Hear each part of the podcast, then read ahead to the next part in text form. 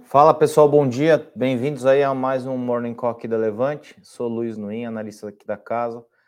Não estive presente na quinta-feira passada, né? A gente estava lá na Expert, na feira da XP, e o Henrique conduziu de lá. Voltei hoje numa quinta-feira de uma semana bastante é, complicada. Né? A gente tem falado isso é, com bastante frequência, né? Semanas complicadas. Esperamos em algum momento que elas fiquem um pouco mais calmas. Não sem trabalho, obviamente, mas menos é, bipolares. A gente tem vivido um mercado é, bastante confuso, né? Então, eu estava até lendo umas notas aqui de manhã, né? A gente né, escreveu umas notas na, na, casa ontem, ao longo do dia, né? Com toda a repercussão uh, dos índices inflacionários nos Estados Unidos que vieram melhor do que esperado, a euforia momentânea, e aí já na sequência a gente acabou vendo uma série de discursos de membros do próprio Banco Federal, uh, Banco Central norte-americano,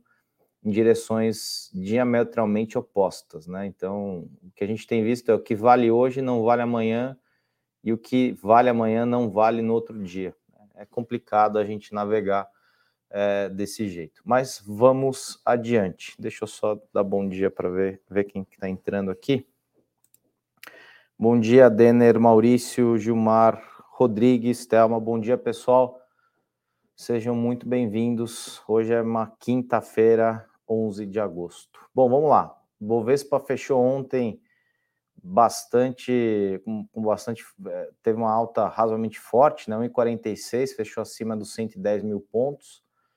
É, Dow Jones também fechou em alta razoavelmente é, grande, 1,63, S&P 2,13, Nasdaq 2,89, VIX hoje estável, 0,90, Eurostox aberto é, de lado praticamente, 0,11 de queda, é, hoje é feriado no Japão, Xangai abrindo em alta de 1,60, petróleo Uh, com alta de 1,60 também na casa dos 97, 98 dólares. Minério de ferro a 110, 109,94 aberto, com alta de 2,28. Uh, vale não ter respondido muito essas altas, né? então a gente tem que entender talvez o que esteja acontecendo por trás disso daí. O DXY, né, que é o índice de moedas contra dólar de lado também, 0,16. Dólar voltou aí a ficar abaixo de 5,10, né? 5,095. Uh, e é isso. De indicadores, agenda. A gente tem uh, nos Estados Unidos pedidos iniciais por seguro-desemprego. Tem o PPI, uh, é, que é a inflação predileta do Banco Central norte-americano para fazer a medição da inflação. É um pouco diferente da CPI, que foi divulgada ontem Uh, e ela sai hoje, a projeção é de 10,4, vindo de 11,3. É, para julho, a gente está falando de projeção de 0,2, especificamente para o mês de julho, vindo de 1,1 de alta em junho. E hoje também tem relatório mensal da OPEP, sempre muito importante. Bom, local, a gente tem é, balanços, e mais balanços e mais balanços. Né? A gente tem hoje balanços de Azul, Bradespar antes da abertura, Trestentos, Aeres, Americanas, Arezo, Auren, que é a CESP, B3, BR Malls, BR Properties, CCR, Cogna, CPFL, Cirela, Enalta, Energisa, Eneva, Ezetec, Rapvida. Gente, tomem fôlego aí. JBS, JHSF, Light, Localiza Unidas, Localweb, Magazine Luiza, Marfrig, Marisa, Lojas Marisa, né? Natura, Oi, Qualicorp, Raizen, Rumo, Sabesp, Tecnise Via após o fechamento do mercado, tá? É uma saraivada de resultado, o negócio tá pegando fogo. É, se a gente olhar com, com, com relação ao S&P, tem dia no S&P que saem 200 resultados, né? Aqui a gente ainda tem, somando tudo aqui, deve dar uns 20 mais ou menos, a gente está ainda comparativamente tranquilo em relação ao que acontece nas temporadas de resultado nos Estados Unidos. Bom, algumas, algumas notícias do interior, né, do, do exterior, perdão. É, como eu falei, CPI ontem, né, desacelerou de é, 9,10 para 8,50. Uh, tem aí uns, uns, umas tensões entre China, Estados Unidos, toda essa história da, da, de Taiwan. É, esses assuntos geopolíticos eles têm cada vez mais é, pesado no dia a dia. Né? Em resposta a movimentações adversas aos Estados Unidos, o governo americano repensa alterações nas tarifas chinesas, que torna as importações mais caras para as empresas americanas, o que, por sua vez, faz com que os produtos custem mais para os consumidores. É complicado, né? Bom, uh, falo na sequência do corporativo, a gente vai dar uma pincelada, porque a lista aqui, de novo, é bastante grande, tá? Bom, bom dia para quem está entrando aí. Eric, Carlos, Marcelo, Miqueias, tem um pessoal sempre com a gente aí, agradeço bastante a, a presença de todos vocês. Bom dia, Milton. A Milton sempre é, com a gente aí, com comentários sempre muito oportunos. Bom, vamos lá. É, o, a gente tem, tem algumas coisas na pauta política, tem alguma coisa acontecendo uh, no ponto de vista político. A gente tem, tem tentado separar um pouco o joio do trigo nesse assunto eleições, né? Quando a gente lê uh, coisas né, que saem na imprensa e por aí vai, uh, falando de eleição, todo mundo tem um medo gigantesco ah, do peso da eleição efetivamente na, nas bolsas. Né? A gente já, já falei isso aqui outras vezes, a gente fazendo o cálculo de volatilidade 12 meses antes, 12 meses depois ah, nos, dos pleitos desde 1998, a gente viu que o único que saltou efetivamente aos olhos foi 2002, 2003, né, com a eleição, primeira eleição do candidato do PT. É, quem aqui não se lembra da época, teve a famosa Carta aos Brasileiros, né? Que teve até outro dia um, acho que uma entrevista, que a Carta aos Brasileiros lá atrás que era escrita, hoje é, sei lá, um vídeo no YouTube, né? Um negócio meio maluco. É, mas teve essa história das cartas aos brasileiros. Que a gente tem pontuado aqui com frequência é a gente conhece os dois lados. Então, acho que talvez é, se o lado A diz que vai mexer em preço, se o lado B diz que vai fazer tal coisa, é, em preço de combustível, ou em estatal, ou aumentar auxílio, ou fazer. Eh, já são discursos amplamente conhecidos, né? A gente não pode ter, é, encarar com surpresa um discurso que é razoavelmente esperado, né? O que, que a gente espera? Que alguém vá ter um plano de Estado maravilhoso, que a gente vá efetivamente sair do eterno país do futuro e esse futuro vai chegar? Infelizmente, não. A gente sempre tem agendas particulares, agendas que duram quatro anos, três anos e meio, né? Porque nos últimos seis meses, basicamente, a agenda vira é, eleição, tá? É, que tem tá, tá, estão acontecendo alguns encontros aí. Parece que o presidente do PT teve uma indisposição e não compareceu. A história do presidente em exercício uh, entregando uma camisa do Corinthians, acho que, sei lá, uma posse no STF, esses convescoste. Uh, Brasília é um lugar uh, complicado, né? Não a cidade, a cidade é muito bacana, inclusive, mas uh, tudo que acontece no mundo político por lá, aquela velha história, né? Quando o Congresso se reúne, a população sai perdendo. Bom, Acho que o mais importante, então, fica sendo essa história do Banco Central, a norte-americana. A gente está bastante dependente disso, né? É, veio esse número um pouco melhor, o mercado super comemorou, é, só que se a gente for fazer algumas decomposições, principalmente uma decomposição básica entre o que é cíclico e o que é estrutural, dos, falar em números redondos, tá? 8% uh, ah, do número de julho, a gente vai ver que metade disso é estrutural e metade disso é cíclico. O cíclico, ele tem, como o próprio nome já diz, uh, alguns ciclos dentro. Então, uh, o que o mercado automaticamente imputou quando viu um número melhor foi uh, Banco Central vai diminuir o ritmo de aumento, e isso vai, obviamente, melhorar a liquidez e melhorando liquidez, a gente vai ter um cenário melhor para ativos de risco. Não obstante, Nasdaq subiu um pouco mais do que S&P e Dow Jones, porque são os ativos de beta maior, os ativos mais ligados à tecnologia. É, só que a gente está imputando que esse dado foi um pouco melhor, veio menos do que se esperava antecipadamente, uh, mas a gente tem que tentar entender o quanto, uh, que a pergunta mais complicada é o quanto a gente vai levar, ou quanto Estados Unidos vai levar para uh, que essa inflação volte para as metas de 2%. Para mim, humildemente falando aqui do Brasil, uh, eu acho bastante utópico achar que essa inflação volte para 2% em 23 ou mesmo em 24. Eu acho que a gente vai conviver, vai ter que conviver com o mundo uh, do ponto de vista inflacionário uh, diferente do que a gente ficou acostumado nos últimos 10, 12 anos. Eu acho que essa é talvez o grande desafio dos bancos centrais e por isso que eu acho que a gente tem essas mudanças bruscas de discurso. Então, se a gente for pegar aqui algumas falas é, de ontem dos, dos membros do Fed, deixa eu só puxar as falas aqui. Uh, uh, deixa eu pegar só um minutinho, gente. Estou procurando, estou com uma lista bastante grande aqui. Uh, são os Fed Boys, né? Que o pessoal normalmente chama. Só um minutinho. Deixa eu só, enquanto eu procuro aqui, vou dar, continuar dando bom dia aqui.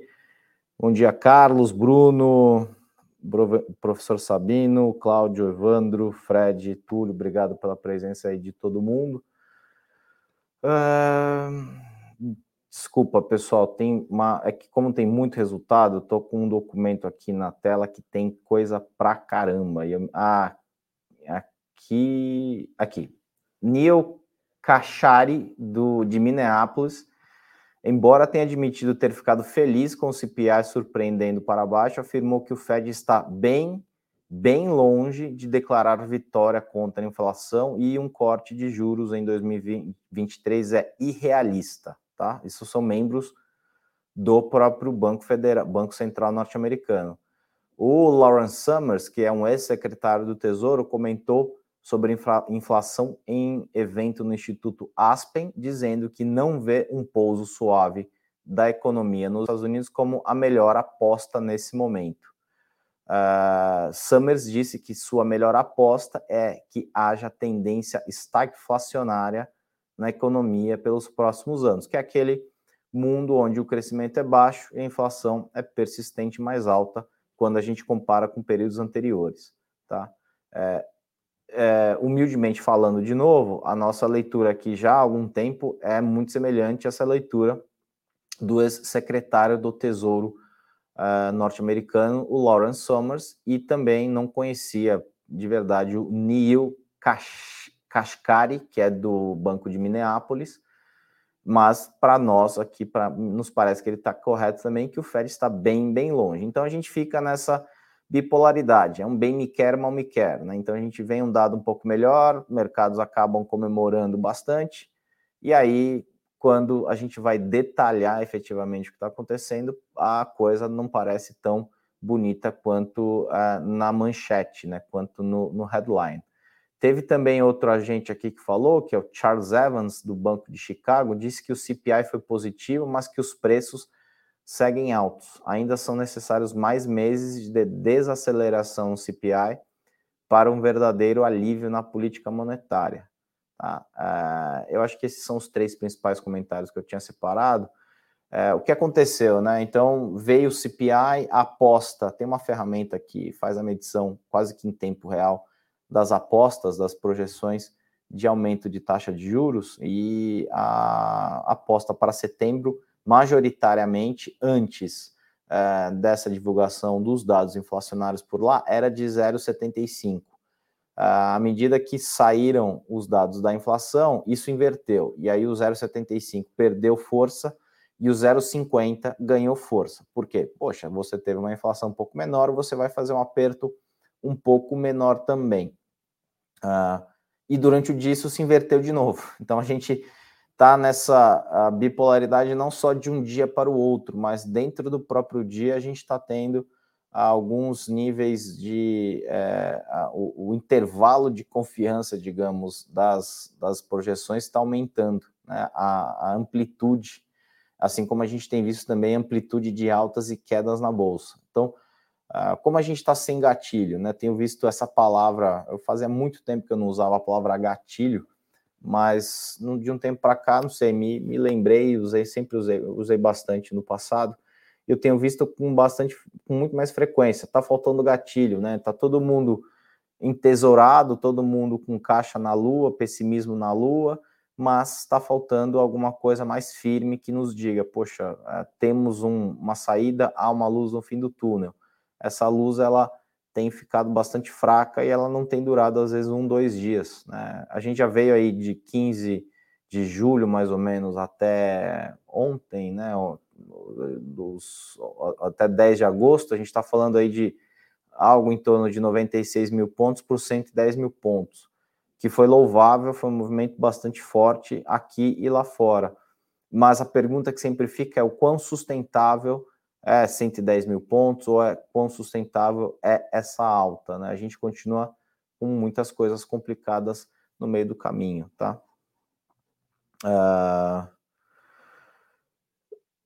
teria uma ação para ganhar hoje no day trade, ó, professor, eu não, eu, eu, eu, cara, eu fujo de day trade, tá? Eu sou fundamentalista. Eu acho que day trade acaba sendo, uh, você pode ganhar, pode perder, e no final do dia acho que acaba ficando mais no negativo. Então, a minha sugestão é tome bastante cuidado com day trade, ainda mais no mercado como a gente está. A gente tem algumas alternativas muito mais, para mim, aparentemente, mais interessantes que day trade, é, que são opções e long short. Aí você tem uma mensuração de risco melhor, uma classificação de risco um pouco melhor, é, você faz algumas pontas travadas, operações casadas, é, que você pode ganhar numa ponta, perder na outra, mas uh, o líquido uh, normalmente fica positivo, obviamente, dependendo da, da, uh, da operação. Day trade eu acho bastante arriscado, tá? É, o Flávio deve ter chegado, não vi, estou de costas aqui. Bom dia. Uh, olha, Jansen, as eleições devem derrubar a B3? Eu não sei se está falando de B3 da empresa ou da bolsa. Eu acho que não, tá? Eu acho que eleição, como eu falei no começo, acho que vai ter um peso muito específico em alguns papéis, aqueles papéis que a gente conhece bem, Petrobras, empresas estatais e tudo mais por quê? Porque, eh, se bem que eu acho que Petro, eu estava conversando com um amigo que cobre petróleo, e ele acha que Petro, é, nesses próximos meses aí, vai operar muito em cima de pesquisa? A gente já teve, 2014, o mercado estava muito em cima de pesquisa, mas por quê? Porque a gente estava numa situação bastante diferente, né? Pré-impeachment, tudo aquele monte de coisa acontecendo localmente falando, aí a gente operava bastante pesquisa. Eu acho que para esse ano, uh, de novo, os dois lados são bastante conhecidos, né? A gente não vai ver talvez nenhuma grande surpresa nos discursos, a gente já conhece, já são sabidos e a gente lê todos os dias uh, ideais, ideias políticas, ideológicas desses caras. Então acho que não tem nenhuma surpresa. Mas para papéis específicos, eu acho que assim a gente vai ter algum tipo de volatilidade maior como eu falei, acho que se houver fechamento de pesquisa entre o candidato da posição e o candidato da oposição, né, que o da oposição hoje está à frente nas pesquisas, eu acho que pode ser que Petro tenha uma, uma. Ele vai operar a pesquisa, o fechamento dessa curva da pesquisa, né? Enquanto o da oposição é, conseguir chegar mais próximo do, da, do candidato de oposição, em tese, acho que o mercado vai ver isso como benéfico, porque é, a gente teve todo esse rebuliço no, no, passado recente de Petro, troca de presidente, três, quatro presidentes trocados aí em pouco tempo, é, e acabou que não mexeu em absolutamente nada no preço. Né? Enquanto o candidato da oposição, ele diz abertamente que vai mexer no preço, que vai tirar o fator câmbio da gasolina, que vai isso, que vai aquilo. Então, me parece que no frigir dos ovos, é, em tese, parece mais positivo que para a Petrobras que o candidato da oposição é, fique melhor nas pesquisas do que o de oposição. Então, acho que pode ser que no curto prazo a gente tenha esse é, fechando o gap de pesquisa, como acho que eu vi uma hoje aqui em São Paulo, acho que o, o candidato da oposição acabou é, se aproximando mais. Então, assim, acho que isso a gente vai ter, mas da Bolsa como um todo, Eu acho que a gente pode ter, sei lá, uma semana, duas semanas de algum tipo de estresse, mas, é, de novo, não vejo muita surpresa vindo daí, a não ser que seja uma coisa absolutamente fora da curva, né? Sei lá, vou dar um exemplo, tá?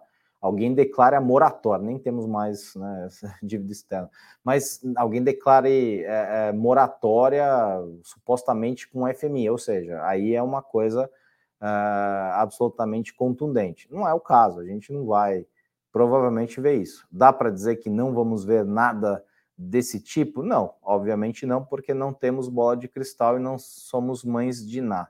Mas é, o que a realidade tem nos mostrado é alguma coisa é, razoavelmente comportada. De novo, algum estresse sempre tem, mais para alguns papéis, mas no geral eu acho que acaba passando meio que ao largo.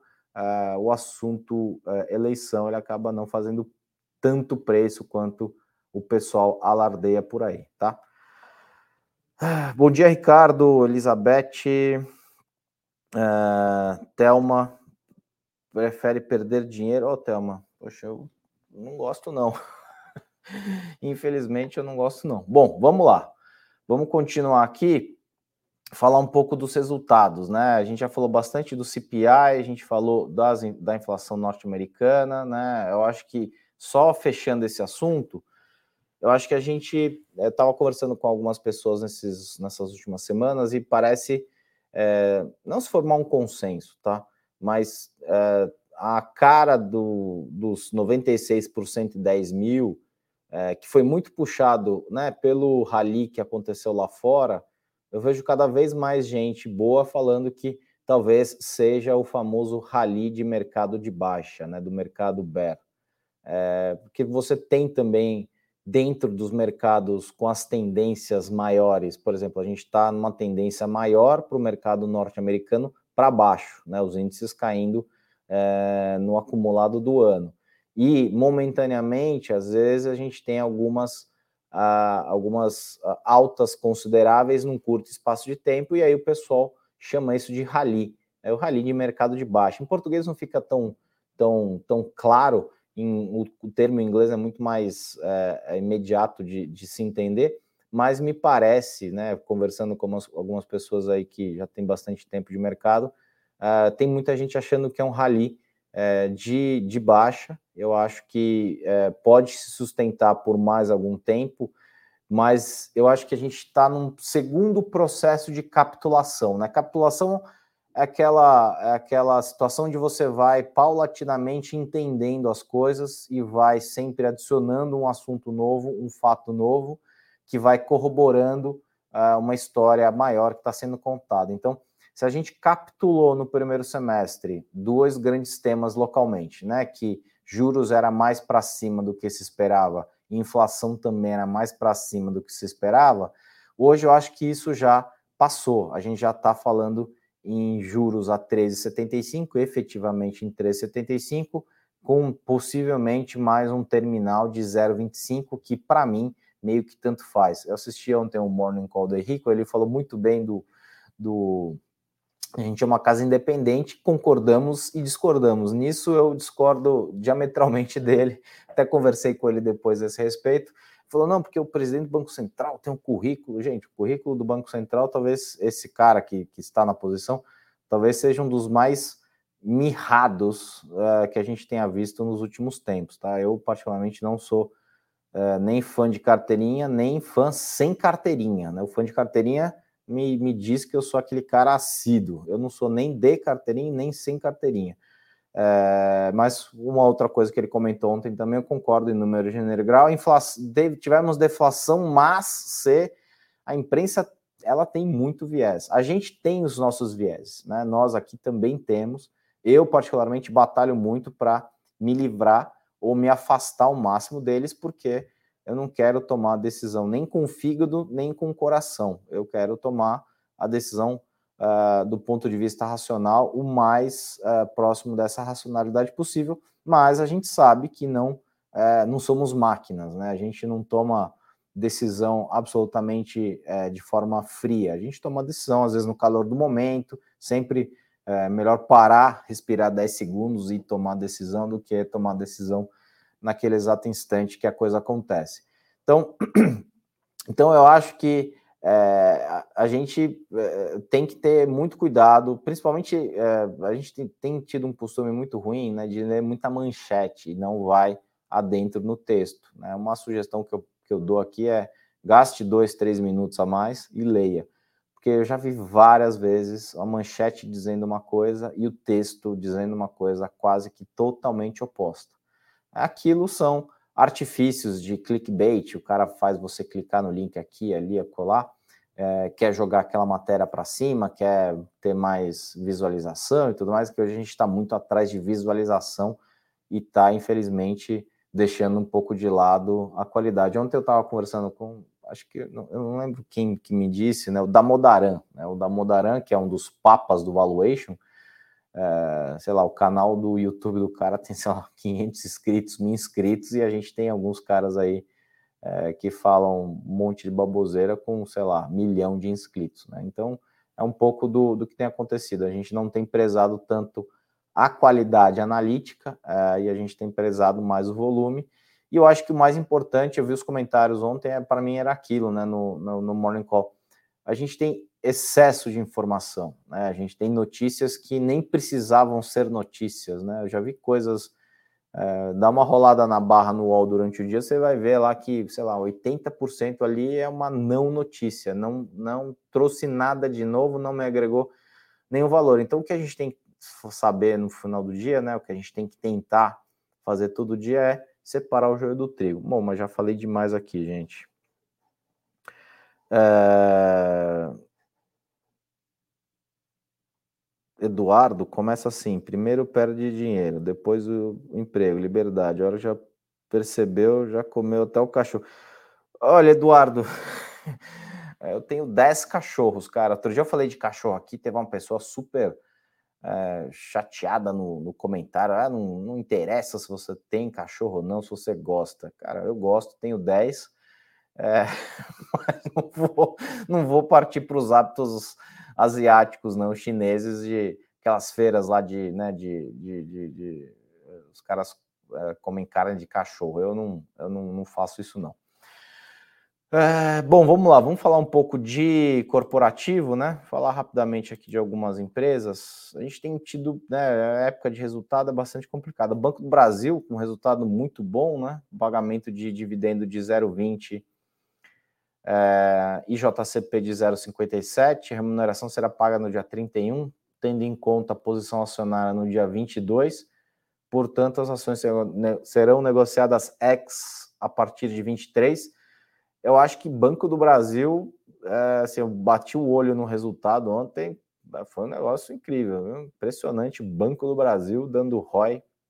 Acho que o ROI dele foi maior que o Bradesco. Tudo bem que o Bradesco é Bradesco, né? Bradesco é sempre um imenso transatlântico. Itaú também é um transatlântico, mas é um transatlântico com um motor muito mais potente, né? O Bradesco é um motor, aquele motor mais antigo, né? Aquele motor mais, é, mais um pouco mais devagar. Acho que o Banco do Brasil deu um resultado incrível. A gente tem uma, uma preferência por bancos aqui já há algum tempo. Acho que os bancos têm andado razoavelmente bem. Banco do Brasil é um dos, é, dos que eu comentei ao longo da minha fala aqui, que já dura quase 30 minutos. Peço perdão, pessoal, já estou me estendendo demais, vou encurtar esse finalzinho. É, Banco do Brasil é um dos que acaba é, sem, ficando à mercê desse cenário político. Né? Acho que esse cenário político para empresas de capital misto, estatais, né, como o Banco do Brasil, acaba sendo um pouco mais complicado. Tá? BIF 3, Minerva aprovou a distribuição de dividendos intercalares no valor de 21 centavos, ex a partir do dia 18, é, o pagamento feito no dia 29.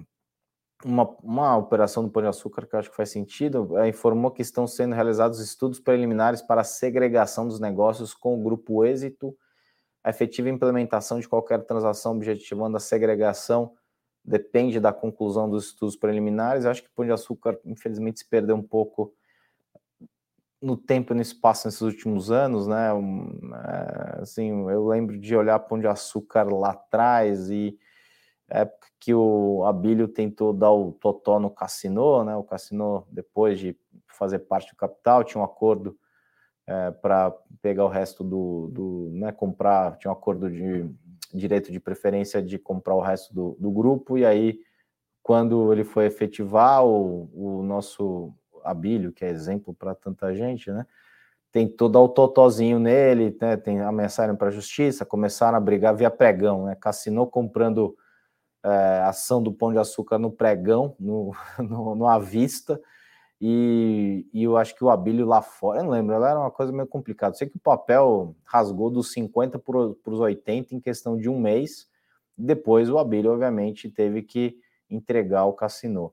E aí acho que eles meio que se perderam, tentaram migrar para essa, essa história de, de loja de proximidade, né?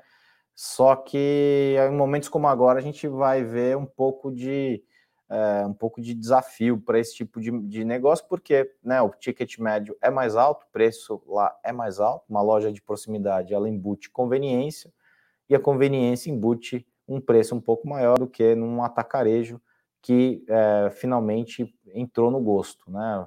Para mim nunca não fez, nunca não fez sentido não irmos a atacarejo. Eu lembro de ir ao macro muito tempo atrás, tinha um cartão emprestado, macro precisava de CNPJ na época, mas era, é, era meio que é, não tinha muito para como escolher, não escolher, né? Preços mais baratos dos mesmos produtos. Né? Comprava ali uma quantidade um pouquinho maior, mas nada que fosse né, fazer um estoque em casa. Então, acho que sempre fez sentido. Sula e Redidor informou que a SUSEP deferiu o pedido de aprovação prévia relativa à transferência do controle acionário das, de sociedades né, controladas pela Sul América para a Redidor. Redidor é uma bela empresinha também. Taes informou pagamento uh, de dividendos do JCP, 1,47 por unit, pagamento em 26, ações uh, a partir do dia 16, as ações ONs e units serão X. TC, Trade 3, empresa complicadinha, né? Fecha acordo para a compra de segmento de multimercados quantitativos de marca da gestora Pandora Investimentos. Essa empresa, acho que é o que vale esse comentário curto. Rani, irá pagar em 26 de agosto 23 milhões em dividendos, equivalente a 0,095, né? dividendo bem pequenininho é, VIT 3, VIT é, lucra 5, 5 milhões e 300 no segundo TRI e revertendo, revertendo prejuízo de um ano antes. Lavi tem lucro de 34 milhões é, no trimestre, queda de 63 no ano. Minerva tem salto de 264% no lucro do segundo TRI para 424, né? Eu já tinha falado 128 milhões em dividendos. CIA 2 milhões e 100 de lucro no segundo tri, queda de 97% no ano. Uh, Mora DB, né, MDNE, 30 milhões no segundo trimestre, alta de 17 na base anual. Alliance Sonai, uh, 60% de queda no lucro no segundo tri, geração de caixa dos shoppings avança 24,7%. Sula, lucro líquido de 138 milhões, com impulso de resultado financeiro. Banrisul, lucro líquido de 227 milhões no segundo TRI, queda de 19% uh, ah, com relação ao último TRI. Panvel, alta de 15,8% no lucro. Uh, Banco do Brasil, puxa, gente, tem muita coisa. Acho que não sei se é, não sei se vale a pena ficar falando tanto, né? O promessa tá aí, tem TASA, Forjastaurus, Toma, Positivo, SLC, Frasli. A gente sempre separa os mais relevantes e coloca no nosso diário e eu com isso. Eu sugiro que quem não faz, uh, quem ainda não recebe, que receba um diário que resume basicamente muita coisa que aconteceu no dia. Ainda tinha aqui Frasli, é, IOSP, BRF, Taesa, Equatorial, Braskem, uh, Santos Brasil, Pets, Pets lucra 32 milhões no segundo TRI, alta de 35 na base anual, 3R Petroleum, uh, lucra 32 milhões, baixa de 40,9, Unifique dobra lucro no segundo TRI, Ocean Pact, OPT, OPCT3, prejuízo de 76 milhões. Gente, tem muita coisa, muita coisa mesmo, é muito pouco tempo para a gente falar. É... Ó, Luiz Fernando, é, Vale tá num. A gente acho que passou. Acho que falei alguma coisa de Vale. Ah, falei do minério no começo, né? Minério aí na casa dos cento e, é, 110 mais ou menos, né? Deixa, deixa eu ver aqui. Isso, 109,94, 110 dólares. É, eu acho que a gente falou isso recentemente aqui em Notas na Casa, né? A situação de China, né? A gente né, tem aquela grande incógnita, o que de fato está acontecendo na China, né? Então, vamos fazer uma conta bem simples, né? Uh, minério, basicamente, boa, sei lá, 80%, 90% do minério uh, daqui é para a China, da Vale é para a China, uh, e desse minério do, do, a China produz um bilhão de toneladas de aço. Dessas, é, 50% é, dessa, desses 1 bilhão de toneladas vem do mercado imobiliário, e o mercado imobiliário representa 25% do PIB, e esse pedaço relevante do PIB está passando por problemas sérios de liquidez. Então a gente tem visto lá na China a história é, de pagadores é, mutuários, né, os, o pessoal com financiamento imobiliário é, deixando de pagar por risco de não entrega, e aí começa é, quase que gerar um risco sistêmico. O que é de verdade, o que é de fato e o que é de espuma nisso é difícil dizer. Então, eu acho que é, vale, olhando especificamente a empresa e múltiplos e números, é, ela está bastante descontada. Tá? É, assim, a gente tem, tem, a gente mantém ela nas carteiras aqui, em boa parte das carteiras, porque é, a gente ainda continua por uma preferência de médio prazo do ponto de vista fundamentalista, mais comprado empresas de valor do que empresas de crescimento, tá?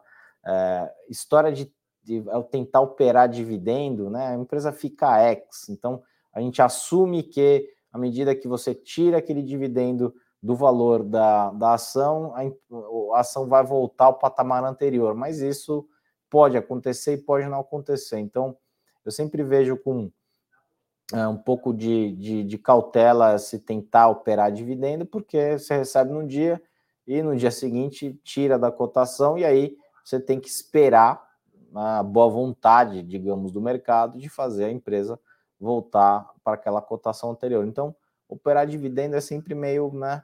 É, ah, mas volta. É, pode não voltar. É, não há uma regra que diz que vai voltar. Né? Então a gente sempre está é, à mercê de não acontecer o que a gente está esperando. De novo, múltiplos da empresa estão na lona. Né? Eu acompanho o Vale há muito tempo e é difícil a gente ver Vale nesses níveis, que inclusive é uma das coisas que muita gente tem falado, né? juntando a história do falta gatilho, que é, alguma motivação mais forte para sustentar uma alta mais perene da bolsa, é, outra coisa que acho que muita gente vê são múltiplos muito baratos. Eu acho que a gente é, tem que ter, também ter cautela a olhar esses múltiplos. Eu acho que tem muita coisa que continua puxado em termos de múltiplo, mas você tem ali uma sorte de empresas de empresas excelentes, geradoras de caixa, com mercados consolidados, é, posição financeira altamente saudável, uma coisa maravilhosa,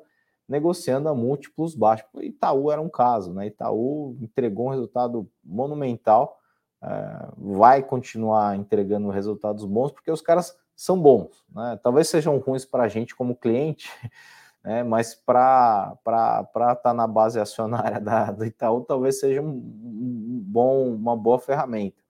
É, então é um cara que entrega sistematicamente bons resultados. Ah, vai ter um problema de inadimplência aqui ali? Pro, provavelmente sim, a gente já está vendo números ruins, saíram dados de varejo ontem, segundo na queda seguida. A gente já vem falando disso também aqui com alguma frequência. Então, quer dizer, é, acho que falta alguma coisa mais é, firme para sustentar a bolsa. A gente, enquanto isso não acontece, fica nesse bem me quer, mal me quer. Uh, acho que um pouco dessa, desses 110 mil, uh, desses 110 mil pontos também tem a ver com fluxo a gente vinha de um fluxo muito pequeno e a liquidez no mercado local bastante baixa. Isso acaba exacerbando os movimentos para os dois lados, né? Isso acaba fazendo com que o movimento ganhe uma amplitude maior, porque você tem uma liquidez menor.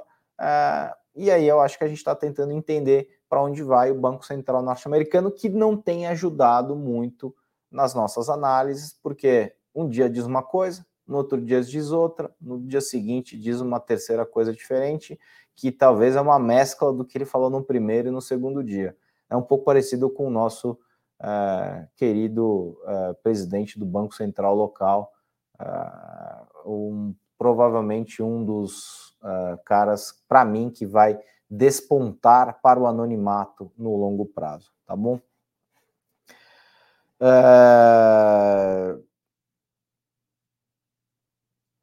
Deixa eu ver só esse último comentário aqui do Ney. Datacom de Vale Petrobras League, que a Vale vai usar a recompra de ações para segurar a queda após dividendos. É, a, a Vale, bem lembrado, né? É, a Vale tem um programinha de recompra nada desprezível, né? Difícil, né? A gente está supondo, né? Pode ser que ele segure. A empresa faz isso, né? Antigamente, eu não sei se. Eu não, faz tempo que eu não vejo, mas antigamente tinha um tal do formador de mercado, né? Que era um a empresa tinha ali duas, três corretoras que ela usava de formador de mercado, tudo obviamente dentro da lei legalizado, que era para justamente ancorar um pouco essas expectativas e tentar ancorar um pouco a, a não a liquidez propriamente dita, mas é, tentar dar algum, digamos, racional nas negociações durante o dia da empresa. É, é, é, é possível, né? É possível que, que a empresa tenha um programa de recompra anunciado, é, que ela possa tentar né, ser o goleiro ali da, da, da, da, da cotação. Se isso vai acontecer, eu não sei. Para mim é, é, não, não vou dizer que é binário, mas a gente está assumindo que a empresa vai fazer isso. E eu posso dizer categoricamente que ela vai fazer? Não. Posso dizer que ela pode fazer sim. E aí é pela conta e risco. Né? De novo, operar dividendo não me parece ser uma forma sustentável de fazer rentabilidade. Né? Eu sou, de novo, mais da escola fundamentalista que olha, é, eu tenho que olhar curto prazo para entender o que eu acho que vai acontecer no médio prazo. E é, isso dá para comprovar. No médio prazo, o valor acaba aparecendo. Né? Ele às vezes demora, mas a conta sempre chega para um lado ou para outro. Eu acho que isso é, tem que ficar bastante claro aí, tá? É, puxa, Ney, eu não vi Taurus, cara. Sendo honesto, a gente está com tanto resultado aqui. É, não sei se você é nosso assinante aqui, mas é, acho que saiu, saiu hoje ou ontem, Taurus, né? A gente provavelmente vai fazer um comentário. Taurus está em uma das carteiras aqui, né? É, então, quando saem resultados nos relatórios semanais, a gente sempre comenta dos resultados da, das carteiras, tá? É, Taylor, pode falar de SIMH3? Puta, cara, vou ter que até procurar, não sei que papel é esse aí não, meu, eu tô meio perdido. SIMH3. Ah, sim, par, tá. Cara, é... eu acho que é uma empresa, assim, é empresa tem um pé grande em utilities, né? Saneamento, concessão, tal cara, eu, sendo bem honesto, eu nunca, não olhei muito a fundo isso aí, não, tá? Então, prefiro, de verdade, se você quiser voltar quinta-feira que vem, prometo que eu te falo com um pouco mais de, de profundidade. Aliás, eu te falo, né? Porque eu vou falar, puxa, não conheço a fundo para emitir nenhuma opinião a respeito, mas se você me, me der a oportunidade de voltar na quinta-feira que vem, prometo que falo com um pouco mais de detalhe a respeito do que, que eu acho da Simpar, tá? É... Deixa eu ver se tem mais alguma coisa aqui. Acho que não.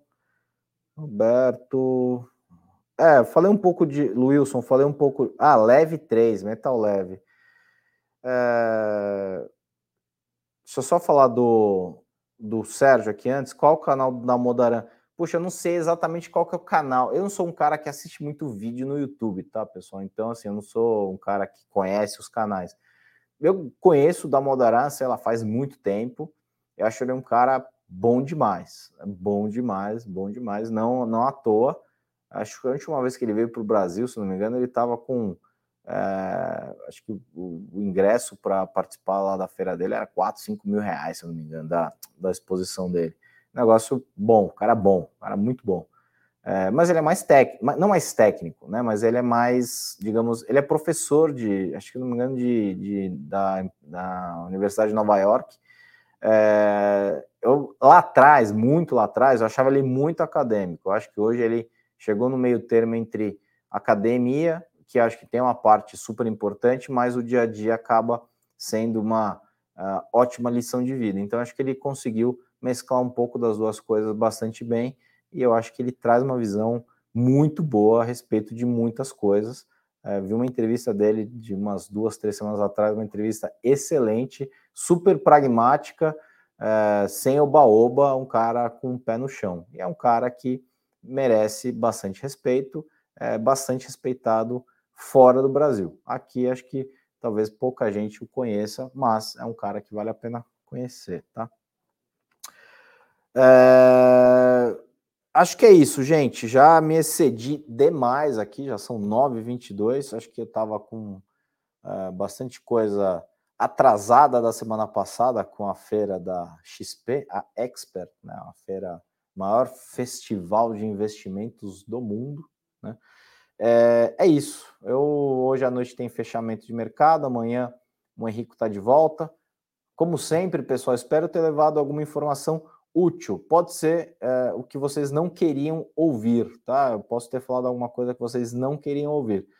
Mas se eu plantei pelo menos uma sementinha de dúvida, acho que a dúvida é sempre melhor do que a certeza. De novo, a gente está tentando navegar no meio de uma imensidão de informação, tentando separar o que importa do que não importa, para no final do dia tomar uma decisão melhor. A gente está aqui no papel de julgamento, né? O ser humano foi feito para julgar coisas, né? Não estou dizendo julgar o outro, né? Estou falando julgar coisas, colocar uma série de informações na mesa, ponderar tudo aquilo e tomar uma decisão.